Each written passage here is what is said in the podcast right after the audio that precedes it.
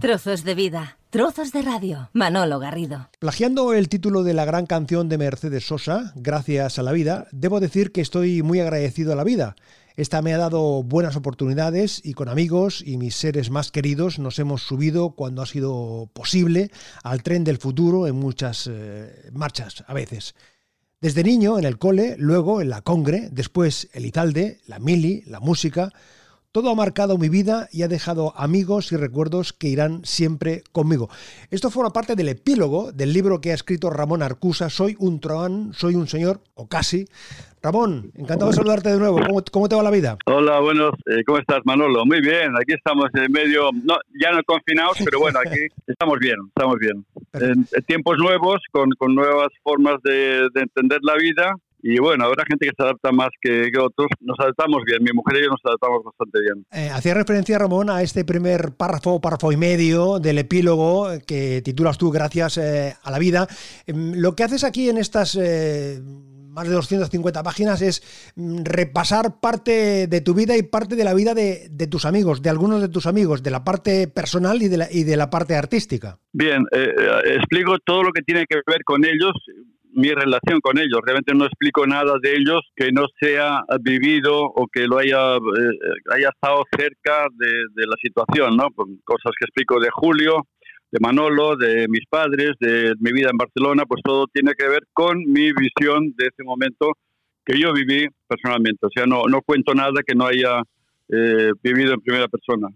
Cuentas, por ejemplo, que eh, el primer EP que graba el dúo dinámico, mm, el reportaje fotográfico, mm, la compañía de discos dice que tiene que ser en blanco y negro, vosotros apostáis por el color, elegís unos jerseys rojos, las fotos las pagáis vosotros.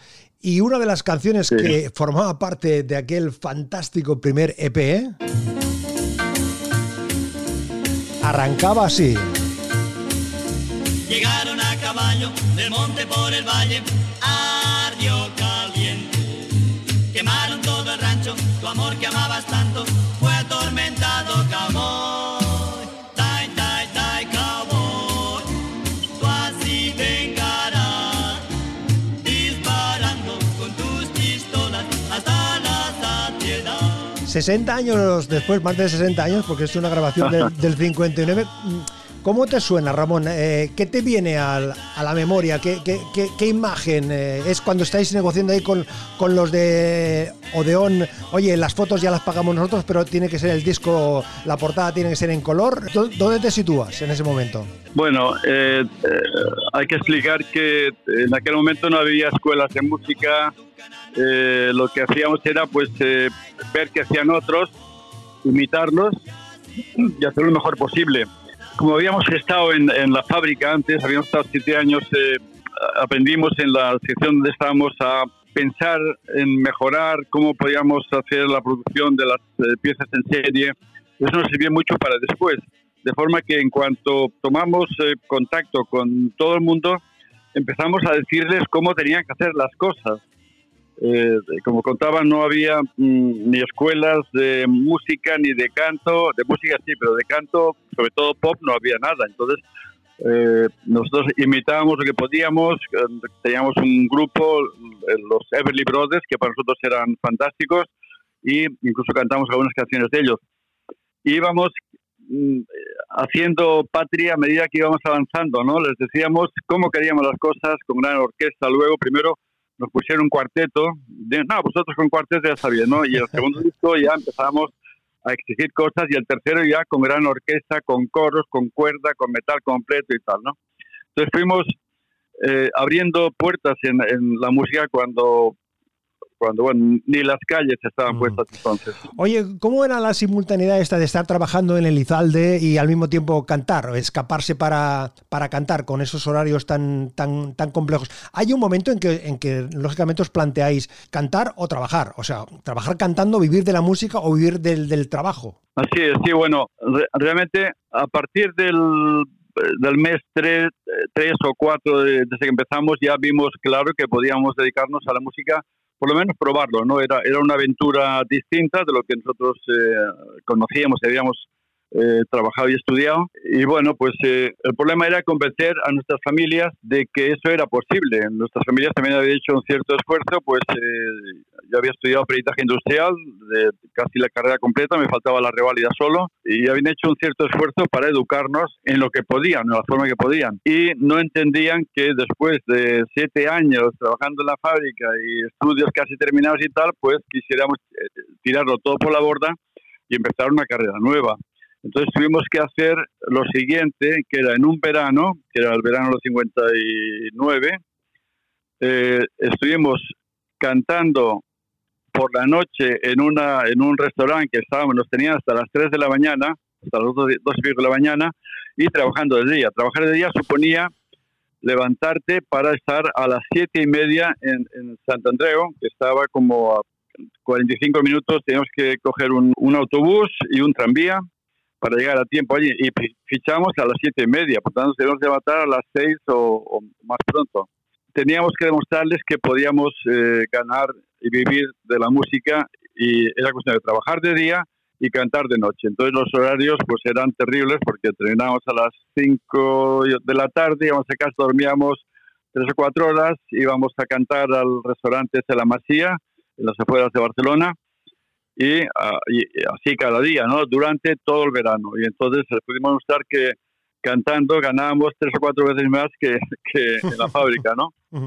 Y ahí ya se empezaron a animar y bueno, eh, yo creo que al final los padres creen en los hijos cuando toman una decisión y es lo que hicieron. Hace referencia a tu padre Blas, em, eh, con, esta aproximación artística, él tocaba la bandurria, tocaba la guitarra, participaba en algún concurso de, de Jotas. ¿Eso de, alguna manera em, te embuiste de, este, de este ambiente, entre comillas, eh, musical, Ramón? Bien, yo nací y en mi casa había siempre una guitarra y una bandurria, ¿no? Y sabía que mi padre pues tocaba en la rondalla del centro aragonés desde siempre que yo recuerde, desde, vamos, imagino que después de la guerra pues pasarían unos años hasta organizarse todo, pero siempre vi una guitarra y tal. Y yo cantaba jotas de pequeño y ganamos incluso con mi hermano eh, un, concursos en el centro aragonés. Eh, también yo en la escuela cantaba en el coro que había y luego eh, empecé a estudiar música a los nueve años. Estudié dos años de piano, tres años de piano, perdón, y dos de solfeo. Y más adelante había hecho ya un grupo con mi hermano, un trío, cantábamos cosas mexicanas. Y también, bueno, pues, o sea, afición a la música tenía, eh, igual que Manolo, es decir, lo, teníamos como hobby, eh, la música, ¿no? Pero la casualidad dio que nos, podía, nos pudiéramos encontrar en, la, en, en Elizalde, en la fábrica, con Manolo, y un día yo le propuse, oye Manolo, tú, tú cantas también, yo también, eh, ¿por qué no probamos a ver qué nos sale, a ver si podemos montar algo? Y bueno, probamos y nos salió bastante decente lo que pudimos. Y a partir de ahí pues ya nos animamos, ensayamos más, probamos canciones y en mi casa con un magnetofón grabamos las canciones, eh, las escuchamos para ver cómo podíamos hacerlo mejor, en fin. Eh, era, ah, realmente aplicamos el, el espíritu de superación que había en Barcelona en aquel tiempo que era el, ser mejores y llegar a, ser más que nuestros padres de alguna manera, ¿no? Y lo hacíamos con, con gran afecto y con, con, gran fuerza también. Haces eh, una mm, mención concreta de calles y números, entonces yo te digo la calle y el número que tú señalas ahí en el, en el libro y tú em, me haces el titular, Rosellón 408. bueno, ahí nací yo, entonces se nacía y se moría en casa.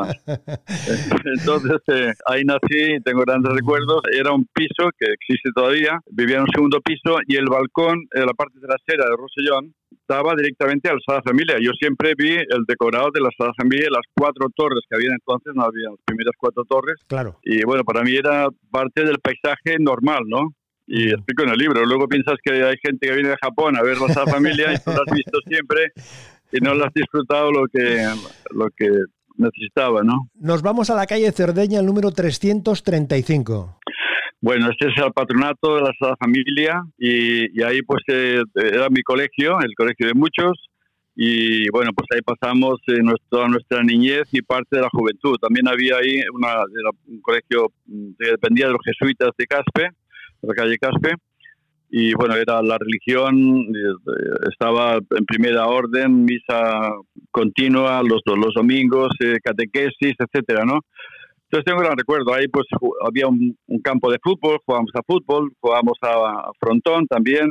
Era toda una vida realmente la que empleamos allí, ¿no? Mm.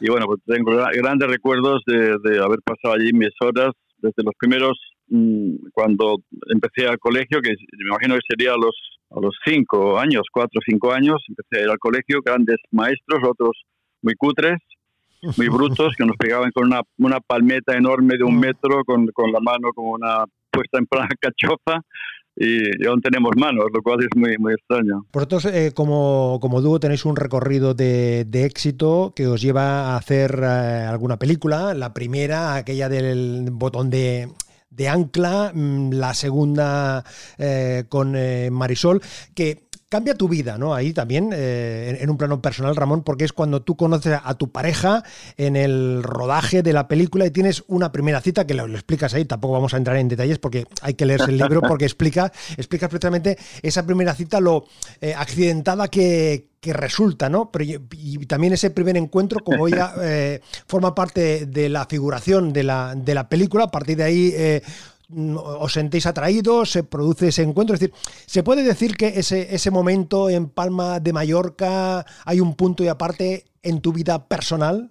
Bueno, absolutamente. La vida está hecha de casualidades, ¿no? Eh, puede ser que haya un, un, componente de suerte también. Así, casualidad más suerte, pues hace que tu vida pues cambie de alguna manera para siempre, ¿no? Y como has explicado, pues en los rodajes de la película con Marisol, pues que me hace chica, eh, pues pusieron en una de las escenas que había en un chiringuito de playa donde cantábamos Manolo y yo para los turistas y pasamos el platito luego, igual que hacía Marisol, por cierto, pues por eso estábamos en competición en la película, pues ahí conocí, pusieron a mi lado durante, en una escena a una chica de buen ver, pelirroja, eh, muy buen ver, pelirroja, y, bueno, pues eh, sabes que en, los, eh, en las películas hay un espacio entre que se prepara la escena, se ensaya, ponen las luces, no sé qué tal, el director. Y en esta hora, pues bueno, pues hice amistad con ella, dentro de lo posible, porque ni ella hablaba español ni yo inglés. Entonces había una chica que nos hizo amiga de ella, que nos hizo el traductor, que por cierto se casó con un chico de Barcelona y vive en Palma de Mallorca. Caramba. Es sueca, una chica sueca. Y que nos mandó la versión de Resistiré de los suecos, justamente. Yo la conocí por, ella, que es amiga de algunos que participan. Bueno, es la mejor versión de Resistiré que he escuchado, al margen de eso. Entonces, bueno, pusieron a, a Shura a mi lado, quedé con ella como pude, con señas, y al final, bueno, pues quedamos ese día donde ya explico en el libro que fue bastante una odisea por mi parte, con accidente de coche, fue eh, divertido, si, lo explico ahora, pero en aquel momento, pues claro, era bastante comprometido porque llegué tarde a la cita. Hay que leerlo. inglesa. Hay que leerlo, Ramón, hay, hay, que leerlo porque además lo explicas con todo lujo de detalles, con un, con un léxico muy descriptivo, muy además, lo, vamos, yo, yo, cuando lo estaba leyendo me sentía como el que conducía el coche y, y, el, y, el, y el que estaba enfrente con el otro vehículo. Pero en fin, vamos, vamos a dejarlo ahí porque, insisto, es una, una parte muy, muy, muy atractiva como el, como el conjunto del, del libro que se, se, lee muy fácil, es muy divertido, es muy atractivo. Carpeta de Eurovisión, carpeta de La La La, que ya lo has comentado, mm, contigo lo hemos comentado en más de una de una ocasión, eh, Serrat, el Alalá, el éxito, eh, Masiel, pero tú sigues con la línea de Eurovisión porque en 1972 Jaime Morey canta El Amanece y en el 78 Manolo eh, lleva con José Vélez aquello de Bailemos un Vals, es decir, que vuestra relación eh, con, con, Eurovisión ha sido más o menos eh, continuada, ¿no?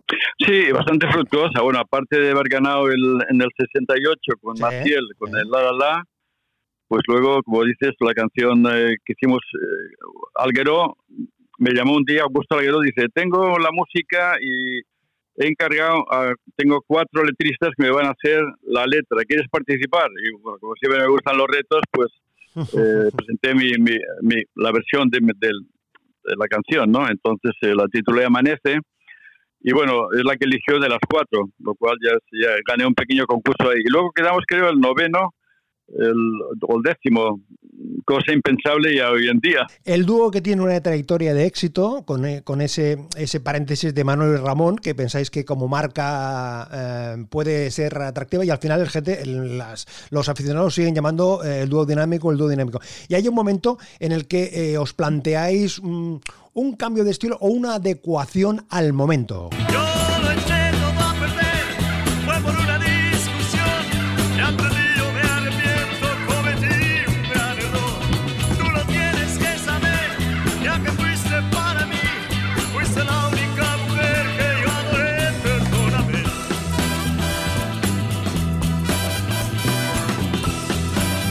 Esto se llama Lágrimas eh, Sonrisas y forma parte de una grabación que hicisteis vosotros en el Reino Unido en 1970, que fue el, año en que tú te casas con Shura también, ¿no? Coincide en ese, en ese momento, ¿no, Ramón? ¿En el calendario? Sí, exactamente, sí. Fue el mismo año y, estuvimos eh, grabando en Londres, en un estudio, el mejor estudio entonces, con grandes músicos. Ya, ya cuento que, que hay entre los músicos había bastantes artistas conocidos. El, disco está muy bien, se escucha muy bien todavía hoy. Hay varias canciones eh, interesantes, esta es una de ellas. Hay otra también, Adiós Verano, Adiós Amor. El final es una, una, canción muy bien hecha, pero por las razones que fuera, quizá porque el, panorama musical español estaba ya en otra onda, pensando en la política, pues eh, también empezó la canción Protesta, la canción de folk, y vimos relegado, el disco no tuvo el éxito que, que pensábamos y nos desanimó bastante, ¿no? Y al cabo de dos años y pico, en los 73, a febrero 73, llevamos un día a José María Íñigo, que tenía el programa Estudio Abierto en televisión española, y le dijimos, mira, José María, vamos a retirarnos y queremos hacerlo en tu programa. Y bueno, fuimos allí, cantamos un par de canciones, dijimos adiós y ahí se acabó nuestra primera etapa pensando que nunca más volveríamos a cantar. Antes de la vuelta del dúo dinámico, Manolo y Ramón eh, inician una faceta de productores, de descubridores del talento musical y de las primeras producciones que hizo mm, Ramón Arcusa. Hoy tengo tiempo. Tengo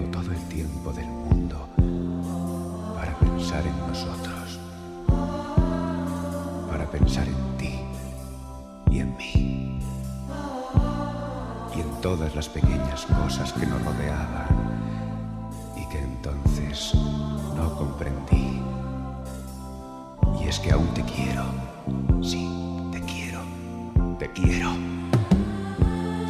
La voz de Manolo Otero, esto fue una, apuesta tuya decidida, que lo escuchaste, escuchaste la voz y le viste, em, em, captaste ahí esa, esa vis eh, artística. Mm, pensaste a ver cómo le podemos sacar punta a, esta voz como cantante e intérprete de algo. Bueno, sí, eh, eh, una vez escuchando Radio Madrid, por casualidad en el coche, pues oí entre los actores que hacían una telenovela, alguien que digo, diablos, qué, qué voz más bonita tiene este, ¿no? Y y, la voz es muy importante en, en, nuestra vida, en la, en la, vida artística de cantantes. Y total, eh, me gustó, lo contacté, quedamos en vernos y le dije, bueno, ¿tú cantas? Y dice, no, no canto, pero podría cantar. entonces vamos a hacer una, una prueba, ¿no? Y, y, pensé, bueno, lo mejor sería hacer algo recitado, ya que su fama es de actor de, de telenovelas, pues ya tenemos, digamos, un público asegurado, ¿no?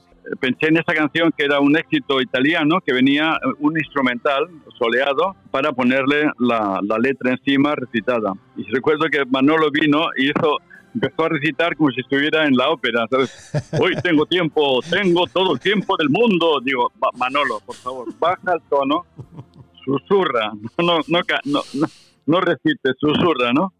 Entonces al final quedó muy bien, quedó, eh, que es como quedan las cosas cuando se estudian un poco, ¿no? Y bueno, fue número uno. Y después, eh, bueno, ya digo, ¿sabes cantar? Digo, bueno, puedo probarlo, ¿no? Bueno, pues y cantaba, quizá un poco impostado de, voz, que traté de, rebajar al máximo para que no impostara la voz, porque él quería cantar tipo ópera, un poco. Entonces, si la música pop no es, no es operística, ¿no? Entonces, bueno, conseguimos bastantes éxitos aquí y en, Sudamérica, en Argentina fue número uno, en Brasil luego fue impresionante, en, Chile también. Yo estuve con él de gira por toda América cuando estaba de, de productor, pues una, eh, Lazo de la Vega, que era también, que fue manager nuestro. Correcto. Y también fue de él, porque yo se lo pedí, igual que con Serrat, eh, me dijo, oye, ¿quieres ir a una gira de un mes por, por Sudamérica con Manuel Otero? Digo, fantástico, ¿no?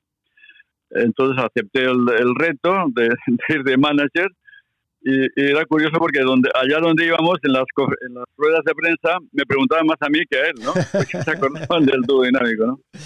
Pero bueno, me alegro del éxito. Lamentablemente falleció hace unos pocos años en Brasil, se quedó a vivir allí, tuvo mucho éxito allí y bueno, pues eh, ahí estamos. Siempre son pequeñas historias con finales más o menos felices o infelices. El dúo dinámico, que como tal vuelve en 1978 a iniciativa de una propuesta del Oye, no has hablado de los chunguitos, perdona. Sí, claro. No has hablado de los chunguitos. evidentemente, la carpeta de artistas que pasaron por tus manos es, es, es, inmensa, inmensa, inmensa, inmensa. Los chunguitos, sin duda, fueron, eh, fueron uno, unos de, de, de, tantos y tantos eh, artistas que estuvieron con eh, Ramón Arcusa. Decía que en 1978 el dúo vuelve a propuesta, sugerencia por contratación de, Antonio Asensio, empresario, editor del periódico de Cataluña, cuando estabais vosotros, cuando tú estabas con, con Julio eh, preparando, volvéis, grabáis y entre los éxitos que se graban en 1986... Pegado al teléfono.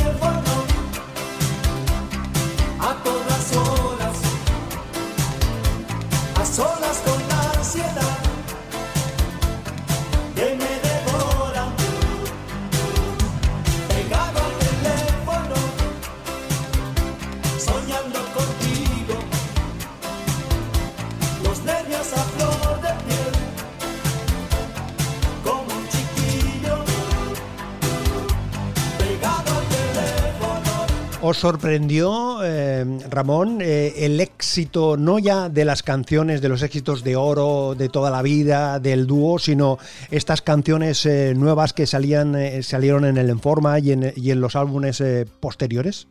Sí, no, de, o sea, fuimos, ya lo cuento también, que hicimos un acuerdo con Manolo Díaz, que entonces era presidente de Sony en España, que nos propuso grabar y le dijimos, bueno, vamos a hacerlo, pero si no nos gusta lo que queda, lo, lo quemamos y nos tomamos una botella de cava y se acabó. Pero bueno, pues quedó bastante bien. Hay otra canción que nos mencionó que estuvo vacilando medio esperándote. Hombre, que, hombre, hombre, hombre, hombre, hombre, que, que, que, todavía la cantamos en los, en los conciertos. Y bueno, pues quedó muy bien, aparte de hacer unos pupurris uh -huh. actualizando los sonidos que habíamos grabado en los años 60. Entonces, bueno, pues fue, fue muy bien, se vendieron 250.000 copias ya entonces de, del disco. Y bueno, fue el, el, principio, fíjate que habíamos estado 16 años sin grabar desde el 70 y eso es un milagro que un artista vuelva a grabar al cabo de 16 años. Porque, porque es imposible, o sea, la música va muy rápido y la gente va... Y, y, y también comento en el libro que, que que muchas chicas jóvenes, muchas niñas, entonces las fans, bueno, las gente joven que escuchaba música, iba con el disco a casa de, mira, hay un nuevo grupo, el dúo dinámico. Y, la madre decía, bueno, nuevo, ¿no? Con que nuevo, ¿no? tanto, tanto, tiempo sin grabar, pues estábamos allí casi olvidados, ¿no? Evidentemente, ¿no? Y, y parecíamos nuevos. Es que hemos tenido siempre, hay, en nuestra vida es como el, Guadalán, el Guadiana, siempre parece que estemos hundidos que hemos terminado y salimos con Alzón. Igual ha pasado con el Resistiré, eh, con ahora, ¿no? De repente nos descubre ahora que, que grabamos el Resistiré en el año 88. Eh, bienvenido sea, ¿no? Pero bueno, siempre hemos estado ahí haciendo las cosas lo mejor que sabíamos y bueno, esperando que, que, que si tenía éxito fuera el público el que lo, el que lo notase, el que lo se apercibiera. Abría yo la carpeta antes de Ramón Arcusa como mm, productor. Es que yo amo la vida y amo el amor. Soy un truán, soy un señor y casi fiel en el amor. Confieso que a veces soy cuerdo y a veces loco. Y amo así la vida y tomo de todo un poco. Me gustan las mujeres, me gusta el vino. Y si tengo que olvidarlas, me voy olvido. Esta es una canción eh, que tú compones pensando en Julio después de haberle rechazado en un par de ocasiones que Julio te propone que colaboréis, ¿no? Tú te resistes, tienes otras, otros compromisos, eh, eres un verso suelto en ese sentido, no quieres eh, compromisos directos, pero al final compones esta canción, se la presentas y lo que iba a ser una canción se convierte en eh, 18 19 años de colaboración permanente con Julio. Sí, bueno, eh, eh, justamente en la, en la gira aquella que te comentaba de Manuel Otero, eh, que coincidimos con Julio, Julio estaba en el Festival de Viña del Mar eh, actuando y, y, Manuel Otero también, ¿no? Y yo estaba también en- jurado en el festival porque aprovechaban que yo estaba de manager de, de Manuel Otero para estar en el jurado, que estaba también Carlos Calderón, estaba Albert Hammond y estaba la mujer de, de Manuel Otero, justamente, ¿no? Julio Iglesias mandó a Alfredo Fraile, que era entonces el manager de él, y me dijo, oye, que Julio quiere hablar contigo porque ha visto, habíamos coincidido en, en- en Bogotá, en el Tequendama, y había visto cómo trabajaba con Manuel Otero, cuidando el sonido del show, cuidándole a él como artista, tal, los músicos. Y dice, ¿le gusta cómo trabajas? ¿Quieres trabajar con Julio? Y yo dije que le di calabazas porque sabía que Julio muy, muy preciosista en sus cosas y tal, y, no, y quería estar libre, ¿no? Y volví a asistir otra vez, coincidimos otra vez en, en, Bogotá y también le dije lo mismo, no dos veces, dos, dos calabazas. Pero al llegar a Madrid, pues compuse esa canción y ahí pensé que el único que podía cantarla con propiedad pues era Julio Iglesias, que entonces ya tenía fama de... de, de- de- De Truán. exacto. Eh, llamé a Manolo, que estaba en la compañía de discos donde grababa Julio. Le digo, Manolo, tengo una canción que seguro que le va bien a, a Julio. Bueno, pues quedamos un día, fuimos allí, se la canté a Alfredo Fraile, a Julio, a Manolo, y le gustó, y dice, "Eh, vamos a grabarla. Y bueno, antes de grabarla, él la estrenó en una, un, un programa que hacía Televisión Española, el 15 de, me acuerdo la fecha, porque era el 15 de, junio del 77. Las primeras elecciones democráticas. Exacto, cuando mientras hacían el recuento de votos, que entonces no habían ordenadores y se hacía manual, entonces organizaron una, una, un especial de musical, ¿no? Y entonces Julio estrenó la canción ahí. Hay un vídeo precioso en televisión española con un Julio Iglesias diferente cantando con una, con una Con gafas, con unas gafas. gafas de, de- con gafas de concha como si fuera un político. Imagino que quería imitar a un político por, por el día que era, pero es un show muy divertido. Y bueno, ahí empezó, me dijo, bueno, haces el arreglo. eh, tal, y bueno, vamos a grabarla, vale. Entonces, ¿tienes más canciones? Bueno, ¿quieres hacer? Y ya me lío. O sea, como estábamos ya, entonces me lío, pero siempre conservamos nuestra independencia. Es decir, yo trabajé para Julio, pero y con Julio, pero no para él, dijéramos, trabajaba para la compañía de discos y por supuesto para él, evidentemente, ¿no? Y siempre otra cosa que aprendí, había que estar en, en, mi lugar, es decir, yo a partir de entonces yo era, ya éramos, ya lo tenía asumido, eh, estábamos entre bambalinas, no estábamos en primer- primera línea de fuego en los escenarios, ¿no? Pero lo llevé bien, o sea, fíjate que tengo muy pocas fotos con Julio y siempre han sido porque él me ha pedido que estuviera en las fotos. Yo nunca he aprovechado de la fama de Julio para hacerme fotos con él o para, para obtener beneficios de ningún tipo, ¿no? Y eso es una cosa que supongo que él también considera de forma positiva. Vivir en Miami, la decisión de trasladarte con Shura hasta los Estados eh, Unidos, eso también fue otro, otro punto y aparte importante en tu vida artística y profesional, ¿no? El, ubicarte allí para trabajar full time, en este caso, en la carrera de, Julio durante esos 18 19 años. Sí, eh, una vez ya, eh, después del primer disco, Julio me dijo, voy a ir a a Estados Unidos, ¿quieres venirte conmigo? Y bueno, consulté con Shura, con mi mujer, y como no teníamos demasiadas ataduras, pues mm, decidimos que sí, ¿por qué no? Entonces, pues estamos viviendo prácticamente en Estados Unidos y, por supuesto, viajando a España cada verano para trabajar con, con Manolo. Eh, yo creo que fue muy, importante para, para, mi vida, para mi carrera, el, poder estar aquí porque aprendimos mucho. Estaba evidentemente más avanzada eh, en la música. Estados Unidos siempre ha estado a la cabeza, ha dirigido y la sigue dirigiendo el, el tipo de música que, que, escucha todo el mundo.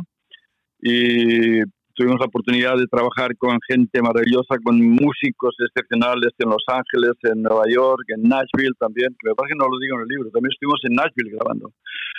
Y, y bueno, fue una experiencia total, ¿no? Yo, yo soy enamorado, soy enamorado de Estados Unidos, que a pesar de sus presidentes a veces, a pesar de muchas cosas, eh, son lo que son, pero te- tenemos muchas cosas que imitar del- de la idea de pueblo, de, de nación de, de Estados Unidos. ¿no?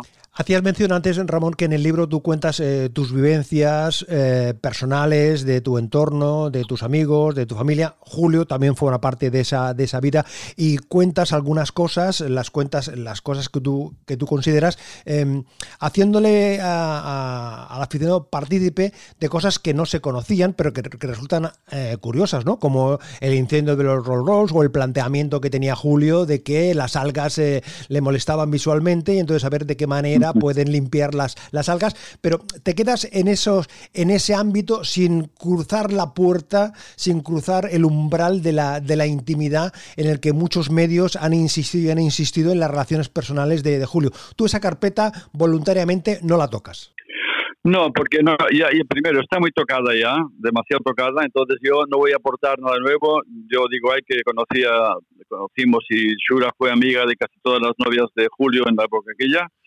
Entonces eh, no había que hurgar nada, simplemente es una cuestión personal. Yo lo que toco son cosas que se pueden contar, ¿ok? que, que, que son que- simpáticas, que no conoce nadie. Correcto. Como que has contado de las algas, ¿no? Que quería, le molestaba que hubieran algas en la playa. Y, y, bueno, tuvo tintes de- del FBI al final, ¿no? La historia, ¿no? Sí. creo- son cosas pequeñas que cuento, pero creo que son, bueno, interesantes para conocer al personaje mejor y que yo creo que, que si las lee Julio, pues no, no le van a molestar en absoluto.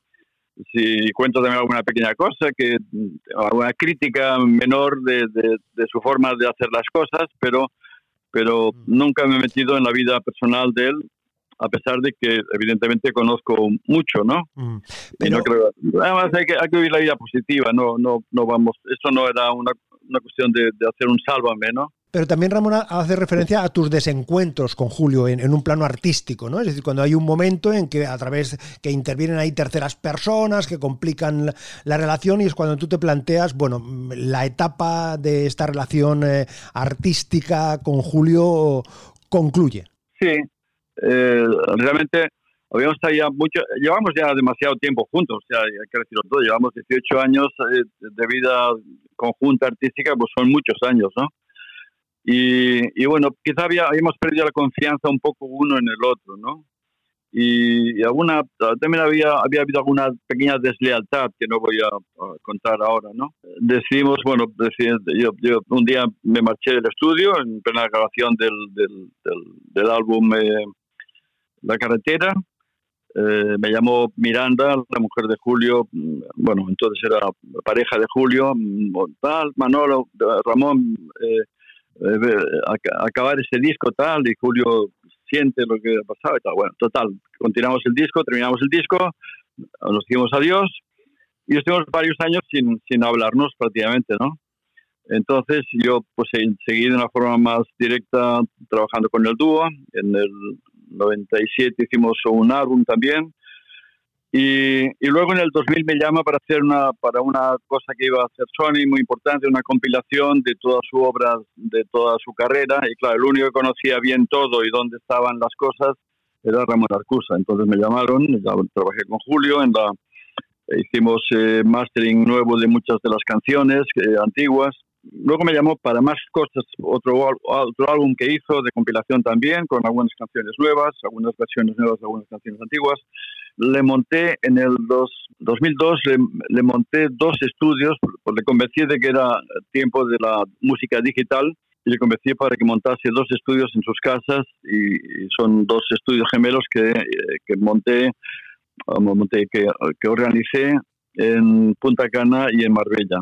Y todavía los tiene. Ya, ya ha grabado todo lo que ha grabado desde entonces, desde el año 2000 y pico, pues lo ha grabado en, en, en esos estudios. Y, y ahora pues eh, somos amigos y nos, hablamos, nos llamamos de cuando en cuando para hablar de la pandemia, hablar de política y hablar de las series que, que estamos viendo en televisión. Trozos de vida, trozos de radio. Canciones y canciones de Ramón Arcusa para Julio Iglesias, eh, pero permítanme,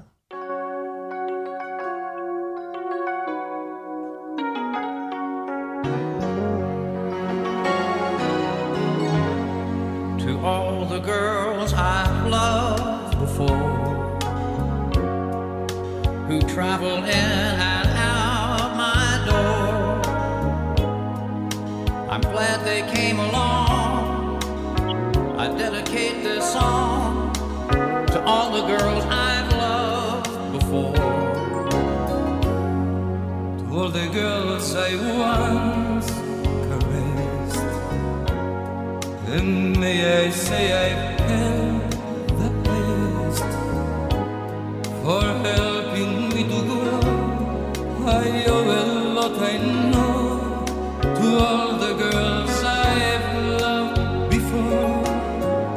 Satisfecho, Ramón, de cómo quedó este duet, eh, este dueto especial con el gran Willie Nelson. Bueno, muchísimo, por supuesto. Eh, eh, yo, tomé la, historia mm, del álbum este, el álbum lo iba a producir un, un productor americano muy famoso que había producido grandes artistas y cuando ya estaba un poco empezado el álbum, había algunos, habían grabado algunas cosas, me llama Julio un día y me dice, Ramón, tienes que venir aquí a ayudarme, tal, no sé qué. Dice, pues no me entiendo con, con este hombre, ¿no? Que se llamaba Richard Perry, es un, un gran, gran productor. Entonces, bueno, yo retomé el, el álbum y entre las canciones que había era esta, que la, la rehice completamente, o sea, estaba hecha en plan más clásico, country, antiguo, y yo le cambié, le puse un piano eléctrico, que entonces empezaba a funcionar ese piano, que eh, los famosos pianos eh, eléctricos. Y recuerdo que, bueno, esta canción, la- el piano sí que suena, lo grabó en el estudio, estábamos él, eh, Julio y yo, David Foster. David Foster es uno, un gran músico, productor de los de Chicago, productor de mm, grandísimos artistas, eh, y él fue el que tocó el piano y le decíamos las partes que nos gustaban y las que no y tal, ¿no? Pues lo cuenta, eh, no lo cuento en el libro justamente esto, o sea que es- es- y bueno, el, el- el disco, eh, teníamos los mejores músicos, unos arregladores impresionantes en Los Ángeles y unos estudios maravillosos y un ingeniero que era mm, de pun- el puntero en aquel, en aquel tiempo que justamente era sobrino de Lucho Gatica, se llamaba Humberto Gatica, era el mejor ingeniero y eh, trabajamos con él y aprendimos muchísimo, pero fue una experiencia maravillosa, aprendimos mucho y bueno, Julio llegó a ser pues eh, muy importante, era el niño bonito de, de Los Ángeles y Hollywood y se lo rifaban para las fiestas y para, para todo. Y bueno, fue una época gloriosa de gran creatividad y de la que estoy absolutamente satisfecho como lo está Julio también. Delicioso el capítulo donde explicas eh, ese encuentro con Frank Sinatra y ese casi, casi, la grabación, la canción, el cassette. Le cantaste a Frank Sinatra, ¿no, Ramón? Le cantaste a Frank Sinatra. Bueno, a, ver, co- como decía, como decía el, Ramón le cantó a Frank Sinatra, dice, a ver quién mejora eso. es un tuit de Santiago, dice, a ver quién mejora eso. Evidentemente, bueno, pues fue una, una casualidad, eh, o casualidad, ¿no? Las cosas empiezan con casualidad y con un poco de suerte, como decíamos antes, las cosas llegan siguen adelante. Pensé que era una, una idea buena el hacer un dueto con Julio y Frank Sinatra. Frank Sinatra para mí es el, el- siempre lo fue el número uno antes de conocer a Julio y pensé que era buena idea hacer un, un dúo. Entonces hice una canción muy, la, te- la tengo, la tengo can- cantada por mí, pero bueno, eh, eh, se llama What I to Do. Bueno, hice esa canción que era un poco a medio camino entre lo que podía cantar Julio, Julio no es un cantante de swing, pero era obvio que también servía para Frank Sinatra, ya, lo- ya oirás el arreglo y es espectacular, ¿no? Que aparte lo hizo un chileno, un chileno afincado en, en, en Los Ángeles, que era especialista en, en- swing. Entonces, bueno, quedamos con, con eh, Julio, le explico la idea, fantástico, eh, conocía a, a Sinatra porque había estado en, una, en un especial de la CBS el año 83, eh, que era un homenaje a Frank Sinatra y había estado eh, interpretando un par de canciones en, en ese, en ese show. Y conocía también a la, a la mujer de Sinatra, Bárbara Sinatra, que era fan de Julio, justo muy fan de Julio. Entonces habla con Pablo Sinatra, le dice, tenemos una canción para hacer un con Julio. Bueno, bueno, habla con él, le vuelve la llamada, bueno, eh, está encantado de escucharlo, él está actuando en Las Vegas, eh, si vais allí os recibirá para escuchar la canción. Bueno, pues montamos eh, el asunto, grabamos la canción eh, en el estudio Capitol, por cierto, que era el mismo que grababa eh, Sinatra, que grabó casi todos sus éxitos. pues a ver si nos se nos pegaba algo. Y fuimos a, los, a, Las Vegas y fuimos a donde cantaba él, que era el Golden Nugget. Nos recibieron en el camerino, Julio a la izquierda en un sofá corrido, Sinatra en medio, yo a la derecha, y con un cassette, que es lo que había entonces, le puse la música solo y le, les di la letra a los dos y yo canté la canción y cuando acabó, cuando acabé me dice, "Eh, ¿puedes cantarla otra vez? Y yo le dije, bueno, Frank, ya, un poco ya salido, te he escuchado tantas veces a ti que, me pidas que cante otra vez la canción, para mí es un honor que no podré olvidar en, en toda mi vida, ¿no? Y así fue, ¿no? Y lamentablemente luego él dijo, bueno, voy a hablar con, le gustó, voy a hablar con el productor, con Quincy Jones, que era su productor también, y a ver cuándo podemos hacer eso. Entonces Quincy Jones estaba haciendo el disco, un disco de con Michael Jackson, Bad, me parece que era. Entonces no podía. eh, luego Sinatra enfermó. eh, creo que fue de las últimas actuaciones que hizo en, en- en directo. Eh, y ya la cosa se enfrió y, y no pudo y no pudo ser al final. Fue una pena porque hubiera sido un, un gol importante en la vida de, de Julio y también en la mía, por supuesto. ¿no? Vivencias, anécdotas, historias, la vida. Soy un truán, soy un señor. Ramón Arcusa.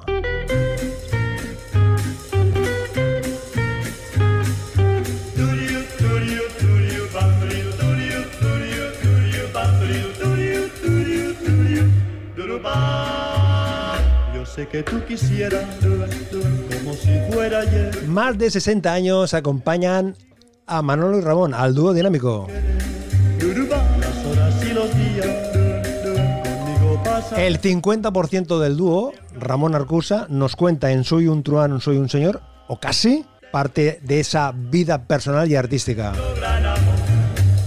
Ramón, te agradezco que hayas compartido de nuevo este ratito con nosotros. Gracias eh, por estar aquí recordando y descubriendo facetas tuyas y de tus amigos ah, que se han movido contigo a tu alrededor. Bueno, estupendo. Gracias por, por, en primer lugar, me alegro muchísimo de que te guste el libro y que yo creo que está gustando mucho a mucha gente que se siente identificada con las cosas que explico también de mi niñez en Barcelona, de la posguerra y por todas las cosas que, que explico del dúo y de Julio, que otra vez repito, son en primera persona. Te he enviado por WhatsApp el WhatsApp Guide to Do, ¿ok?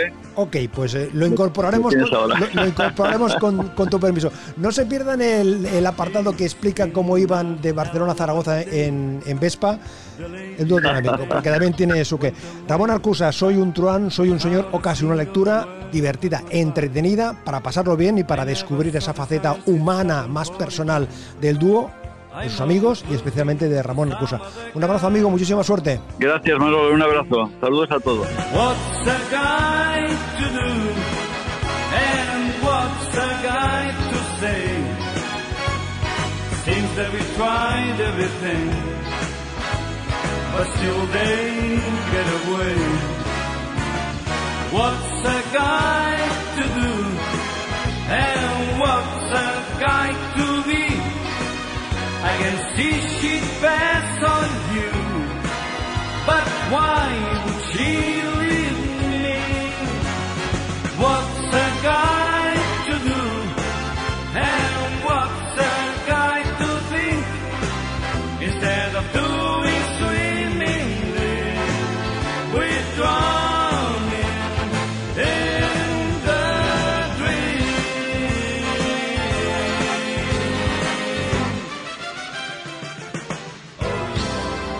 Trozos de vida, trozos de radio. Manolo Garrido, un placer acompañarte.